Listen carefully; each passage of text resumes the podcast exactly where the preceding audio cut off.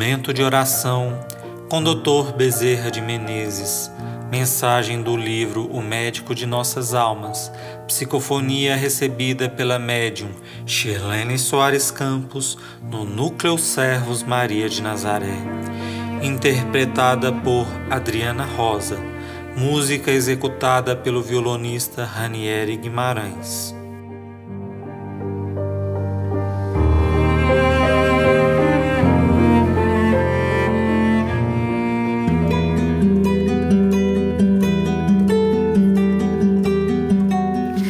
Fidelidade a Kardec. Nós que caminhamos na senda kardecista, que sempre nos preocupamos com a unificação da doutrina das criaturas em torno de Jesus e da doutrina esclarecedora que o Espírito da Verdade nos trouxe, como tantos outros luminares, através de Allan Kardec, o que realmente nos preocupa são as muitas ramificações espiritualistas. Se vocês observarem, em qualquer religião que surja, a budista, lá estão os espíritas. Uma religião ligada ao pensamento, lá estão os espíritas. Uma religião ligada ao Oriente, de alguma forma, lá estão os espíritas. Se existe a yoga, lá está um grande número de espíritas.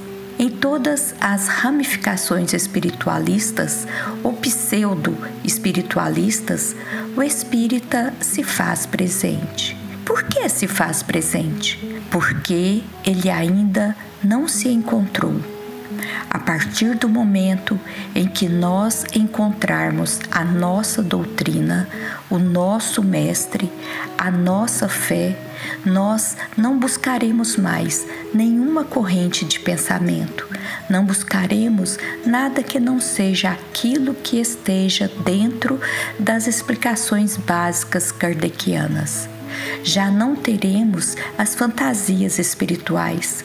Viveremos uma realidade de trabalho e de crescimento espiritual já não perderemos tempo com busca, porque já encontramos a tarefa e precisamos realizá-la.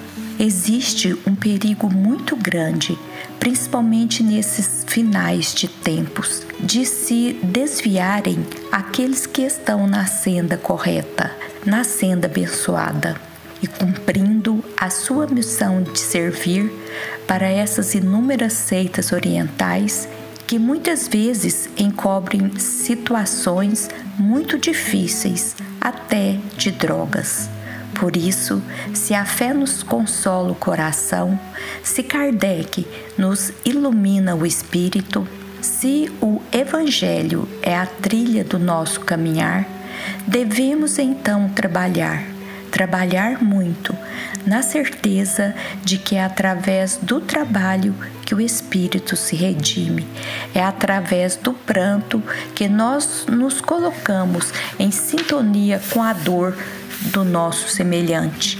É através da mão estendida para aquele que está caído que nós mediremos a nossa resistência. O fraco não pode dar a mão ao fraco porque ele cai junto.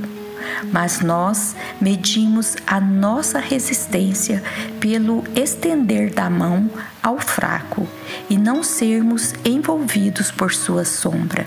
Nas regiões de socorro, muitos são aqueles que nos estendem as mãos, mas nós não seguramos suas mãos, porque sabemos que antes de uma mão estendida tem que haver um coração limpo, tem que haver sinceridade, tem que haver renovação. Não adianta a mão estendida pedindo socorro. O que realmente deve existir em nós é uma alma renovada, nos moldes exigidos por Jesus de sinceridade, de fraternidade, de decência, acima de tudo, decência nas nossas palavras, nas nossas condutas. Muito cuidado com a ambição. porque a ambição nos coloca em situações muito difíceis, muito difíceis mesmo, e às vezes a ambição se manifesta em subir num cargo na terra, em competir com o outro, em nos projetarmos de alguma forma. Cuidado com a ambição porque mesmo as ambições espirituais muitas vezes mascaram uma assintosa vaidade.